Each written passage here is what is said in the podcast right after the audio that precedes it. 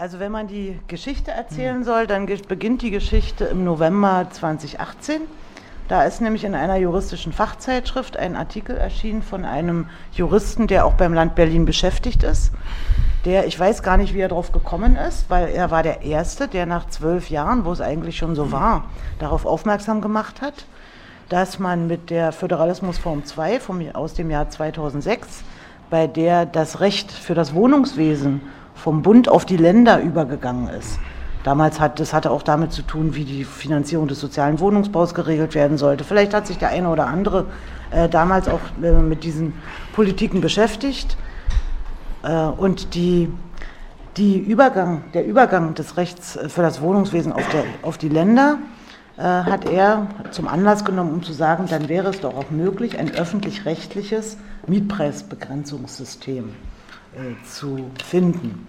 Hat sich auf Gesetze bezogen, die 1948 in der Bundesrepublik in Kraft getreten, nee, damals noch in den drei Westzonen, äh, weil nach der Währungsreform dort große Preissprünge aufgetreten sind und dann gab es Preisbegrenzungsgesetze, die nie außer Kraft getreten sind. Also das mag juristisch interessant gewesen sein. Ich hatte damals noch nicht den Eindruck, dass es wirklich ein politisches Thema sein kann, weil es war mehr so eine rechtshistorische Betrachtung. Die ist aber aufgegriffen worden von verschiedenen äh, Politikern.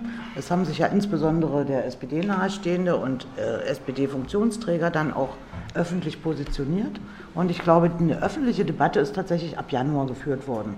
Dass man dann auch angefangen hat, es zu prüfen. Dass man dann auch wirklich mal genauer geschaut hat. Ist denn das wirklich realistisch oder ist das eine Schnapsidee? Also jetzt mal ein bisschen salopp formuliert. Äh, und diese Prüfungen haben äh, im März dazu geführt, dass zwei namhafte Verfassungsrechtler, ich glaube aus, Gies, aus Gießen, ähm, nochmal sehr deutlich aufgezeigt haben, dass sie auch der Auffassung sind, dass erstens die Gesetzgebungskompetenz auf Landesebene besteht und dass es zweitens auch verfassungskonform ausgestaltet werden kann. Ne, und diese äh, Situation ist ja intensiv politisch begleitet worden und der Senat hatte schon am 19. März dann beschlossen, dass äh, wir Eckpunkte für ein solches Gesetz entwickeln sollen und dass dieser Entwicklungsprozess möglichst breite Beteiligte haben sollte. Also die Federführung liegt klar, weil Mietrechtsangelegenheiten anders als im Bund, wo ja das Justizministerium äh, Mietrecht äh, verantwortet, liegen in Berlin traditionell bei der Senatsverwaltung für Stadtentwicklung und Wohnen. Und wir haben dann einen, äh, so einen Erarbeitungsprozess gestartet, in den wir viele Senatsverwaltungen einbezogen haben, in die wir aber auch externe Expertise einbezogen haben. Also parallel zu diesen ganzen internen Diskussionen fanden ja auch öffentliche Veranstaltungen statt, äh, vom Republikanischen Anwaltsverein, von den Koalitionsfraktionen. Also es hat diverses Material zu dem Zeitpunkt schon gegeben, mit dem wir arbeiten konnten. Und dieser Prozess ist dann in sehr kurzer Zeit, nämlich innerhalb von drei Monaten, abgeschlossen worden mit dem Senatsbeschluss über die Eckpunkte für ein Berliner Mietengesetz, Klammer auf Mietendeckel, weil Mietendeckel ist jetzt irgendwie nicht so ein Gesetzesname. Äh, und dieser Senatsbeschluss ist übrigens veröffentlicht im Internet. Sie können sich den angucken. Es gibt auch auf der Website von der Senatsverwaltung für Stadtentwicklung und Wohnen äh, Fragen und Antworten zum Mietendeckel. Also alle Fragen, von denen Sie glauben, die sind heute nicht gestellt worden oder nicht ausreichend beantwortet worden, können Sie dort auch nachlesen. Also wir machen das tatsächlich sehr transparent. Und jetzt interessiert Sie sicherlich, was da drin steht, also was Sie noch nicht in der Zeitung äh, gelesen haben. Diese Eckpunkte äh, sind deshalb wichtig, dass sie als Senatsbeschluss auch gefasst worden sind am 18. Juni, weil wir die Vorstellung haben, dass wir dieses Datum dann auch als äh, Stichtag nehmen für die Miethöheregelungen, die in diesem Gesetz drin sein werden. Ne, Sie haben es ja mitbekommen, dass es in der Zeit vorher gab es ja regelrecht kampagnenhafte Aufrufe zu Mieterhöhungen und es haben auch Mieterhöhungen stattgefunden oder Mieterhöhungsverlangen sind ausgesprochen worden die ja erst wirksam werden, wenn Mieter zustimmen. Ne? Also deshalb mein Rat immer prüfen. Ne? Großteil dieser Mieterhöhungsverlangen sind vielleicht formalrechtlich gar nicht zulässig und schon deshalb äh, schwierig. Äh, also diese Mieterhöhungen wollten wir explizit ausschließen. Deshalb ist das, der Stichtag für das Gesetz ist der 18. Juni. Und einen solchen Stichtag kann man rechtlich bindend aber nur machen, wenn man mit dem Senatsbeschluss auch schon die Ausgestaltung des Gesetzes relativ genau festlegt. Ne, dass also die Inhalte und Ziele des Gesetzes klar sind. Also es ist klar, wir wollen eine öffentlich-rechtliche Begrenzung der Mieten durch ein Landesgesetz. Und wir wollen den Stichtag 18.06.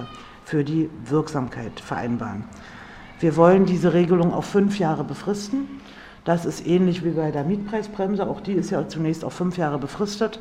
Auch Kappungsgrenzenverordnung ist auf fünf Jahre befristet, weil wenn man äh, sozusagen mit einer Mangellage die gesetzliche Notwendigkeit begründet, und das tun wir ja, dann ist man natürlich gleichzeitig verpflichtet, dieser Mangellage auch anders abzuhelfen. Ne? Also diese Mietbegrenzung ist äh, eine Regelung, die dazu dienen soll, den Mangel, äh, in, dass der Mangel nicht ausgenutzt werden kann. Ne? Zugleich muss man den Mangel abbauen. Und es gibt Menschen, ich gehöre jetzt da nicht zwingend dazu, aber es äh, gibt natürlich Menschen, die sagen, wenn es genug Wohnungen gibt, dann gibt es auch wieder Billigwohnungen. Ne? Also die Erfahrungen sprechen ein Stück weit dagegen, aber es ist richtig, wenn man zu wenig Wohnungen hat, dann braucht man mehr Wohnungen. Ne? Und diese Situation stimmt in jedem Fall. Das Gesetz soll für alle Mietwohnungen gelten, die nicht preisgebunden sind. Das sind in Berlin fast 1,5 Millionen Wohnungen. Ne, und die preisgebundenen Wohnungen sind die, die als Sozialwohnungen oder mit sonstigen Fördermitteln äh, Mietpreisbegrenzungen unterliegen. Und dann gibt es natürlich auch noch Eigentumswohnungen, Eigenheime und so weiter, die nicht unter dieses Gesetz fallen. Wir haben, äh, wie gesagt, die Wohnungen des sozialen Wohnungsbaus sind explizit ausgeschlossen, äh, weil die, die unterliegen ja gesetzlich festgelegten Miethöhen. Ähm, für bestehende Mietverhältnisse soll ein fünfjähriger Mietenstopp gelten. Ne, also der Preisstand, der am 18. Juni 2019 bestand, soll für fünf Jahre festgelegt werden. Klammer auf, natürlich ist uns bewusst, dass es Kostensteigerungen gibt, die man möglicherweise abfedern muss äh, in dem Zeitraum äh, des Mietenstopps.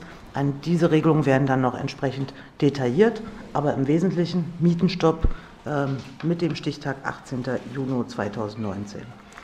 Und wir wollen außerdem, äh, und das äh, war im Wesentlichen das Ergebnis der Diskussionen, die wir geführt haben, dass Mietenstopp alleine natürlich nichts anderes macht, als, sagen wir mal, sehr niedrige, angemessene und überhöhte Mieten festzusetzen. Mehr macht so ein Mietenstopp ja nicht. Wenn wir aber auch erreichen wollen, dass wir bei Neuvermietung ein angemessenes Niveau haben und dass wir eine äh, Möglichkeit schaffen, was rechtlich sehr kompliziert ist, überhöhte Mieten auch abzusenken, dann müssen wir zusätzlich zu dem Mietenstopp ein zweites Element hinzufügen, das ist die Mietobergrenze. Diese Mietobergrenze soll differenziert gestaltet werden. Sie wird sich eher an der Logik des Mietspiegels orientieren, also differenziert nach Größe, Baualter und Ausstattung der Wohnungen sein. Ähm, diese Mietobergrenze wird jetzt äh, ermittelt. Sie muss ja rechtlich sicher begründet werden. Ne? Also die steht noch nicht fest. Aber klar ist, es wird eine differenzierte Mietobergrenze geben mit unterschiedlichen Höhen. Und diese Mietobergrenze soll eben Wiedervermietungsmieten begrenzen und sie soll die Möglichkeit schaffen, stark überhöhte Mieten abzusenken. Man wird sie vermutlich, muss ich jetzt sagen, weil wir sind ja noch nicht fertig, nicht auf den Wert dieser Mietobergrenze absenken können. Sie wissen vielleicht, dass es im Wirtschaftsstrafrecht ja den sogenannten Wucherparagraphen gibt und dort wird der überhaupt erst greift, wenn 20 Prozent Überhöhung vorliegt. Und in der Rechtsprechung wird Mietwucher erst bei 50 Prozent über den Grenzen angesetzt. Na, also insofern ist diese Mietobergrenze ein Instrument in jedem Fall für Neuvermietung und sie soll auch herangezogen werden für die Absenkung überhöhter Mieten. Und wie viel man sie dann absenken kann, das müssen wir noch ausgestalten. Diese, also damit sind im Wesentlichen die Regelungen schon genannt. Äh, weil wir haben das Thema, was ist in bestehenden Mietverträgen? Mietenstopp. Was ist bei Neuvermietung? Mietobergrenze. Fragt sich noch, was ist mit dem Neubau? Der Neubau wird ausgenommen aus diesem Gesetz, äh, weil dafür können wir sozusagen erstens keinen Wert definieren, zweitens ist es notwendig, dass wir Rahmenbedingungen erhalten, in denen Neubau weiter möglich ist. Und wenn wir im Neubau tragbare Mieten haben wollen, haben wir das Instrument der Wohnraumförderung. Und dieses muss dann entsprechend eingesetzt und genutzt werden. Aber wir brauchen natürlich diejenigen, die die Wohnungen bauen. Ne, wir haben die städtischen Wohnungsbaugesellschaften, die bauen. Wir wollen, dass die Genossenschaften mehr bauen.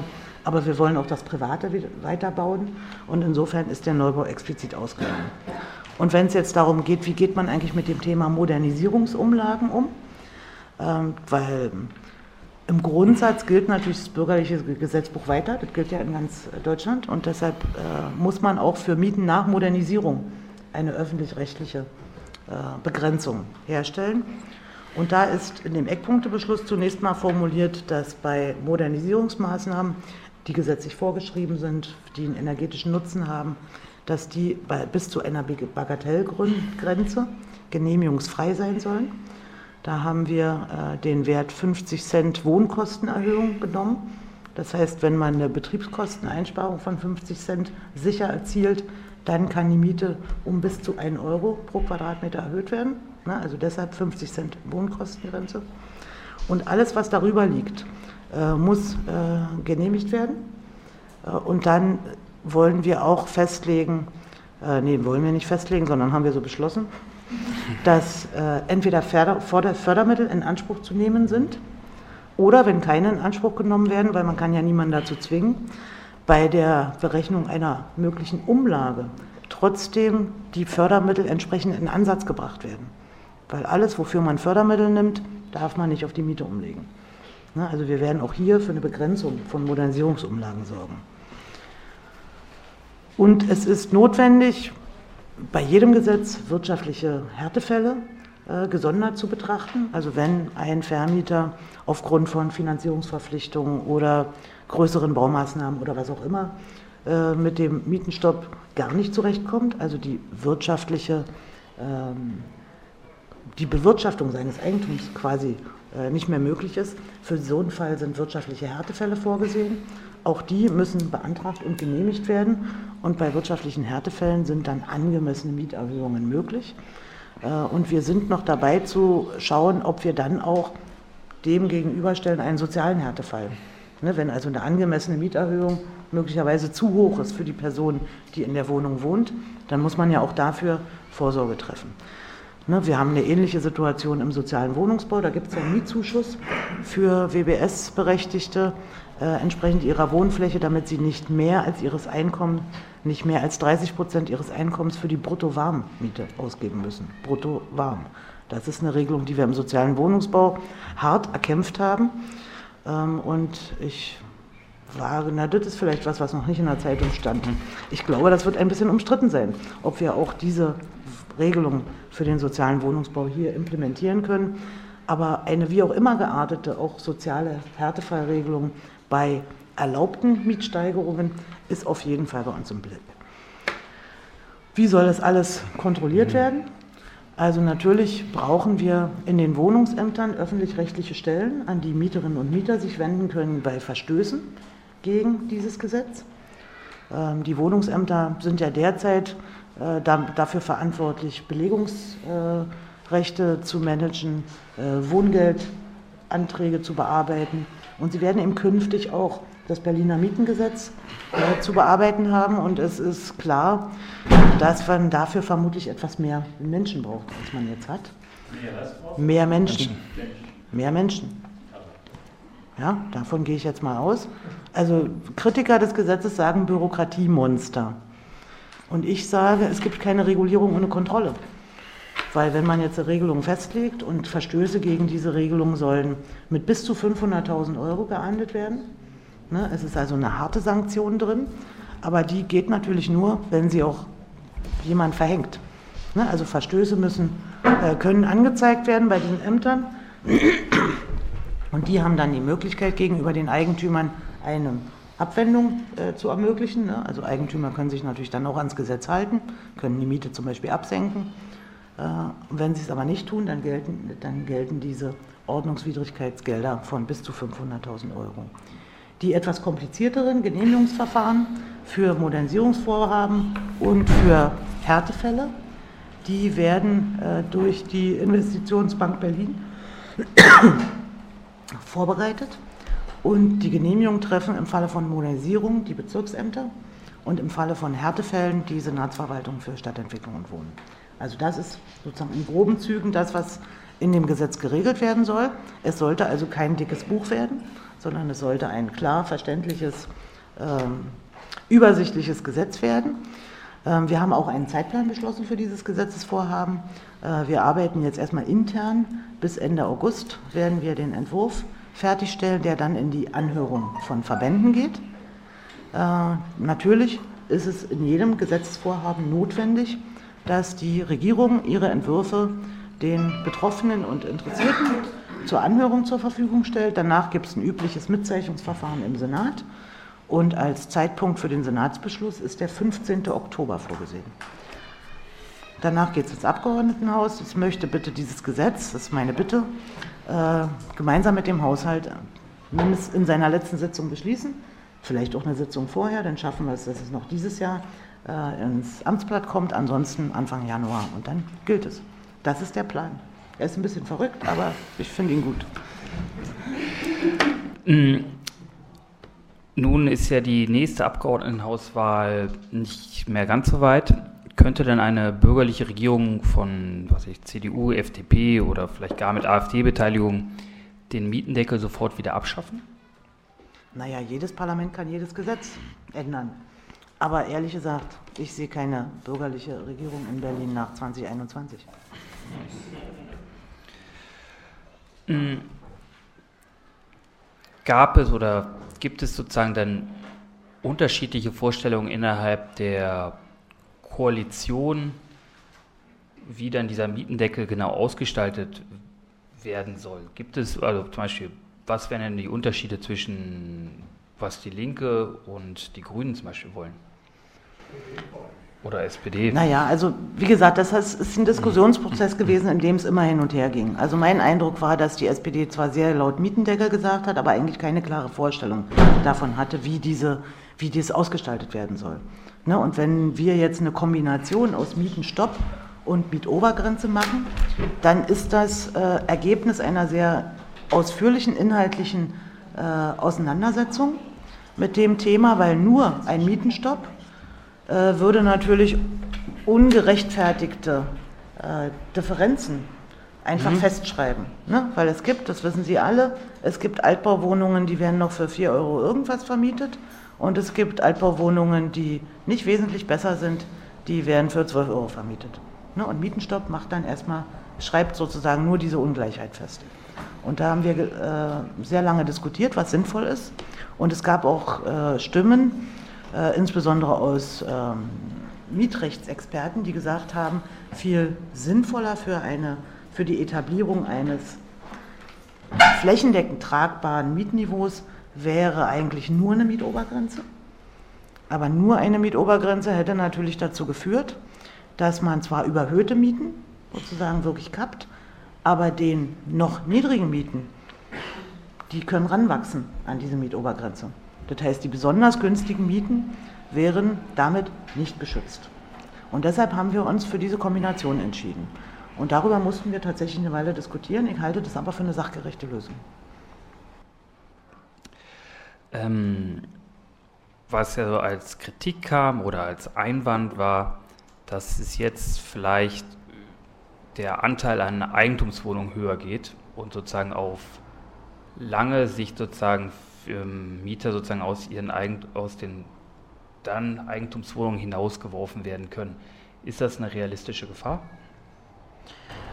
Das ist ganz, ganz schwer abzuschätzen. Das ist so ein Totschlagargument. Ähm, ich habe heute auch gelesen, weil im Bund äh, ähnlich wie wir es machen, dass wir den Neubau ja nur bei Erstvermietung ausnehmen und künftig bei jeder weiteren Vermietung der Neubau natürlich auch einer dann spezifischen Mietobergrenze unterliegen soll. Äh, wenn man das machen würde, hat der Bund offensichtlich auch vor, dann würde man ja überhaupt nie, würde ja nie mehr irgendwas bauen. Weil wenn ich jetzt für 15 Euro vermieten kann und dann danach für 6,50 mhm. Euro vermieten muss, dann baut ja niemand mehr was. Und das ist natürlich ein Stück weit eine unsachliche Diskussion. Also wir können nicht in die Zukunft schauen. Äh, wir können, äh, natürlich kann man annehmen, dass Menschen versuchen, dann Wohnhäuser zu verkaufen. Aber was dann eigentlich nicht mehr attraktiv sein dürfte, ist, zu diesen Mondpreisen zu verkaufen, zu denen man heute ja verkauft. Ne, weil ja klar ist, dass die Wohnungen, in denen Menschen wohnen, äh, unterliegen ja diesen gesetzlichen Bestimmungen. Also unterliegen den limitierten Miethöhen. Und damit sind die Ertragserwartungen deutlich niedriger, als wenn ich sie nicht limitieren würde. Nun gibt es Investoren, denen ist das egal, weil denen wächst das Geld irgendwie aus den Ohren. Äh, aber das sind natürlich Dinge, die ich relativ schlecht einbeziehen kann in solche Überlegungen. Ne, also was wir richtigerweise machen in Berlin, ist, indem wir die Milieuschutzgebiete ausweiten, die Genehmigungsfähigkeit von Umwandlungen generell einzudämmen. Ne, wir haben ja inzwischen, glaube ich, über 50 Milieuschutzgebiete mit über 850.000 Menschen. Und dort ist die Umwandlung von Miet- in Eigentumswohnungen limitiert. Äh, und deshalb glaube ich jetzt nicht an die ganz große Welle. Aber natürlich gibt es da keine Sicherheiten. Mm, die Hausbesitzervereinigung Haus und Grund hat, rief ja alle Vermieter dazu auf, gegen, wegen des Mietendeckels nochmal die Mieten zu erhöhen. Nun, denken Sie, dass das alles so rechtens ist? Und dann meine Frage, war das Propaganda, also gab es das wirklich im großen Stil? Und die zweite Frage ist, wie haben sich denn da die kommunalen Wohnungsbaugesellschaften genau verhalten? Ich habe heute im, im ND hat, hat, sich ja dazu heute geäußert, also da gab es einen Artikel zur Stadt und Land. Wie war es denn bei den anderen Wohnungsbaugesellschaften? Oder wie ist es bei denen? Also wir haben erstmal allen Wohnungsbaugesellschaften geschrieben und sie informiert über die Pläne des Senats und darum gebeten, von Mieterhöhungsverlangen abzusehen. Und im großen Teil haben sie sich auch daran gehalten, außer die, wo es sozusagen, es gibt ja so technische Prozesse, die laufen und da gab es also auch Mieterhöhungsverlangen. Da reden wir noch darüber, wie, viel, äh, wie wir damit sinnvoll umgehen, weil es ist natürlich zum jetzigen Zeitpunkt nicht unrechtmäßig Mieterhöhungsverlangen rauszuschicken. Also wir haben im Mai einen neuen Mietspiegel rausgebracht in Berlin.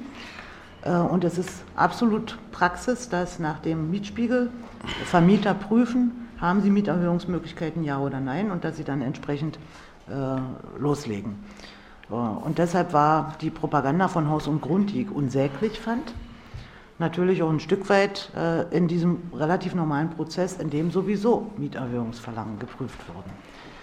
Ich habe keinen Überblick darüber, wie viele Mieterhöhungsverlangen rausgegangen sind, aber als äh, eifrige Leserin der Hauptstadtpresse weiß ich, dass doch recht viele Menschen äh, Mieterhöhungen bekommen haben und auch von Vermietern, die bisher sich bei Mieterhöhungen eher zurückhaltend gezeigt haben. Das weist übrigens auf ein Problem hin, was wir, äh, was wir auch lösen müssen. Ne, weil wenn wir in einer Gesellschaft leben, also ist jedenfalls meine Erfahrung, dass die Preise nicht stabil bleiben, ne, sondern dass die Preise auch steigen. Können wir irgendein Fenster hier auf? Ja, das, das geht immer zu. Das geht immer zu. Ich krieg hier irgendwie einen Knall sonst. Oh, oder in der Hand behalten, genau, super. Ah, das ist super. Ähm, dass man angesichts der Preisentwicklung, der zu erwartenden Preisentwicklung, natürlich irgendeinen Mechanismus braucht, um solche Kostenprobleme auszuschalten. Ne, also wenn es keine, äh, keine sprunghaften Preiserhöhungen sind. Also im sozialen Wohnungsbau gibt es zum Beispiel sowas wie eine Kostenpauschale, ne, die einfach nur dazu da ist, äh, dass man Preisentwicklungen in irgendeiner Form abbilden kann und nicht gleich in die Unwirtschaftlichkeit rutscht. Weil ansonsten wären ja alles sofort Härtefälle, die in diese Preisprobleme kommen. Ne? Also dass man unterhalb der Härtefallregelung noch eine Möglichkeit schafft, äh, mit den allgemeinen Preisentwicklungen in dem Sektor umzugehen. Also da denken wir drüber nach. Da schließe ich auch gleich meine nächste Frage an, weil es haben ja sich nicht nur private Vermieter beschwert über den Mietendeckel, sondern auch Genossenschaften. Zum Beispiel, also auch eine Genossenschaft, in der ich wohne, die ähm, hat sozusagen auch mit äh, da so einen Brief gezeichnet. Ähm, und zu meiner großen Überraschung war das jetzt ja nicht nur so ein Brief, sondern es gab ja auch eine relativ große Anzeige im Tagesspiegel. Haben Sie damit gerechnet, dass die Genossenschaften auch so öffentlich gegen den Mietendeckel sich positionieren und ähm, was entgegnen Sie, den, entgegnen Sie den Vorwürfen, den die Genossenschaften erhoben haben? Also damit gerechnet habe ich nicht. Ich finde es auch weiterhin eigentlich erstaunlich und ich finde es auch erstaunlich, wie Sie so relativ unpolitisch das Geschäft anderer Leute machen, indem Sie da so gegenhauen. Ne? Also es gibt natürlich einen sachlichen Gehalt. Es gibt Genossenschaften, die haben Liquiditätsschwächen und es gibt Genossenschaften, die haben keine Liquiditätsschwächen. Es gibt Genossenschaften, für die ist der Mietendeckel überhaupt kein Thema. Und es gibt, weil sie sogar selber welche beschlossen haben für ihre Mitglieder.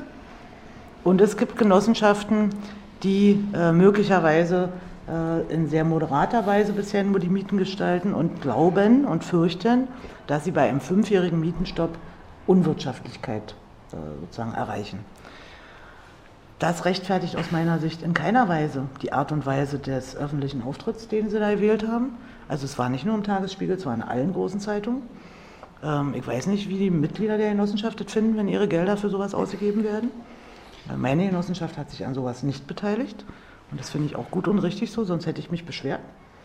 Ich habe auch Gelder, ich habe auch Briefe bekommen von Genossenschaftsmitgliedern, die sich für ihre Vorstände entschuldigt haben.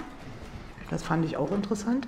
Aber man muss natürlich am Kern sozusagen arbeiten und nicht so sehr an der B-Note. Ne, die kann jeder selber beurteilen. Ähm, und der Kern ist, wenn Unwirtschaftlichkeit dadurch äh, entstehen sollte, dass man bisher am unteren äh, sozialverträglichen Rand mit seinen Miethöhen war, dann soll dieses Gesetz natürlich für diese Menschen nicht zum Nachteil sein. Das wäre ja irre, wenn wir ein solches Gesetz machen würden, bei dem wir die Vermieter, die uns noch am meisten unterstützen bei einer sozialen Wohnraumversorgung, wenn wir die schlecht stellen. Ne? Also das ist vollkommen klar. Und auf der anderen Seite ist auch vollkommen klar, jedes Gesetz muss den Gleichbehandlungsgrundsatz beachten. Ne? Weil der Gleichbehandlungsgrundsatz ist ein hohes juristisches Gut. Und deshalb werden wir uns in den Details äh, jetzt entsprechend ähm, auseinandersetzen. Und natürlich werden wir die Verbände der Genossenschaften auch um zur Anhörung bitten, nicht zum Gesetzentwurf. Das versteht sich von selbst. Äh, und wenn wir davor äh, noch gute Vorschläge bekommen, wie man das eine oder andere beachten könnte, werden wir unsere Ohren nicht verschließen.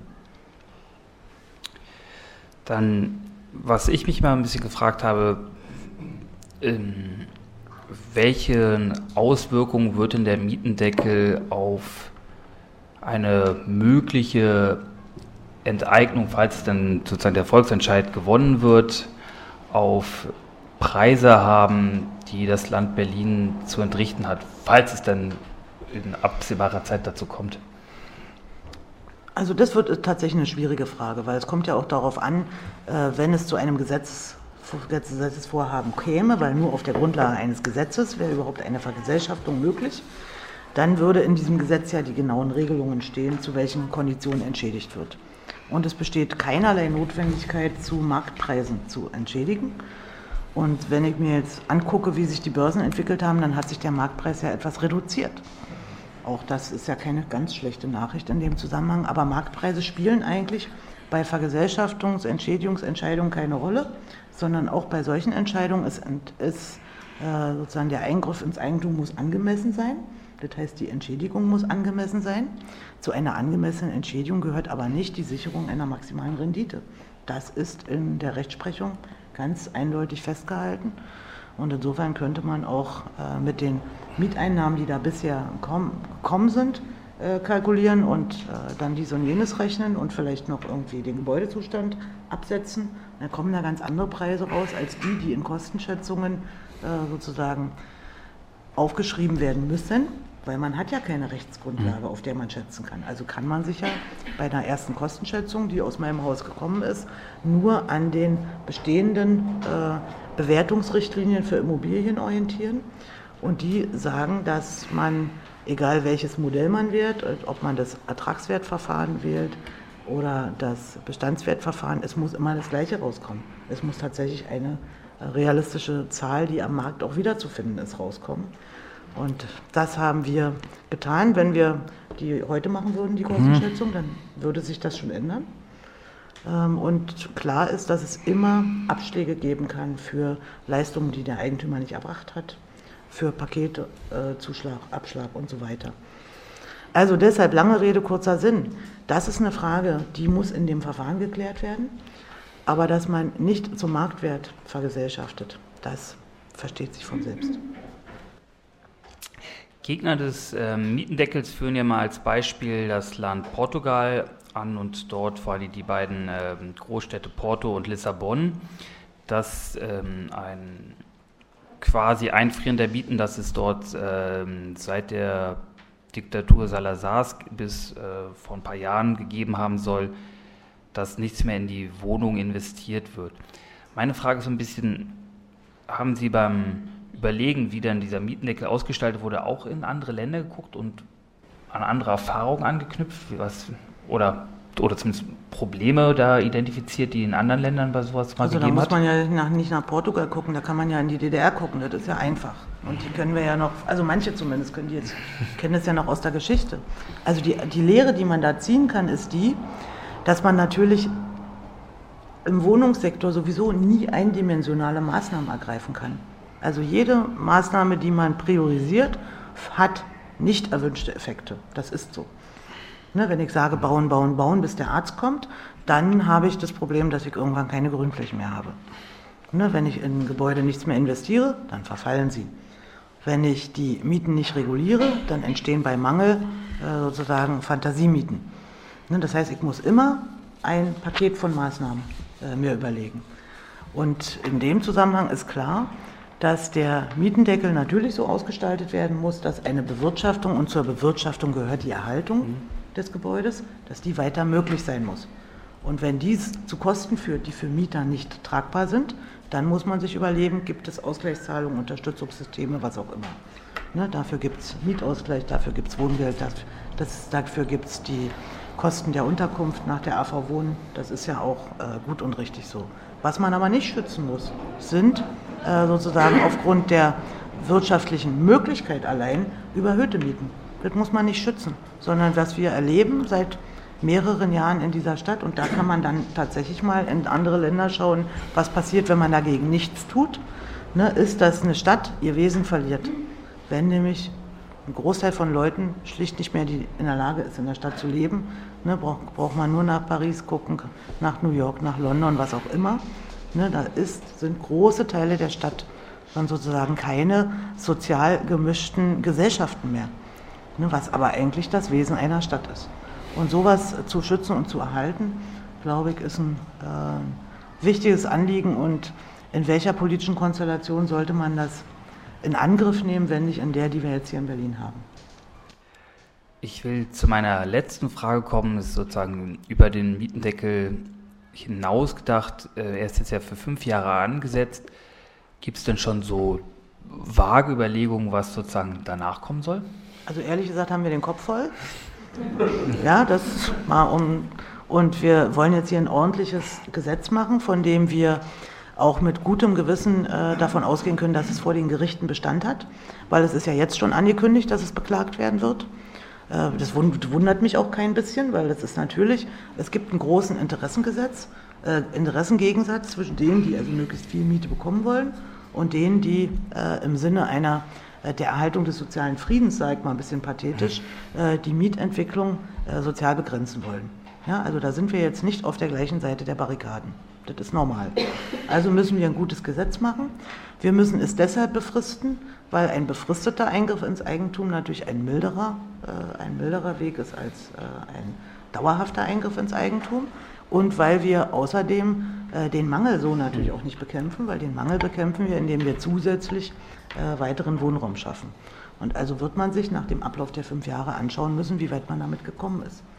Also auch die Kappungsgrenzenverordnung, mit der geregelt ist, dass Bestandsmieten nur fünf, also nur in Anführungsstrichen 15 Prozent in drei Jahren steigen dürfen und nicht 20, ist ja auch mit Wohnraummangellage begründet. Die ist erstmals erlassen worden in Berlin 2013 und sie ist 2018 verlängert worden weil festgestellt wurde, dass weiterhin eine Mangellage besteht.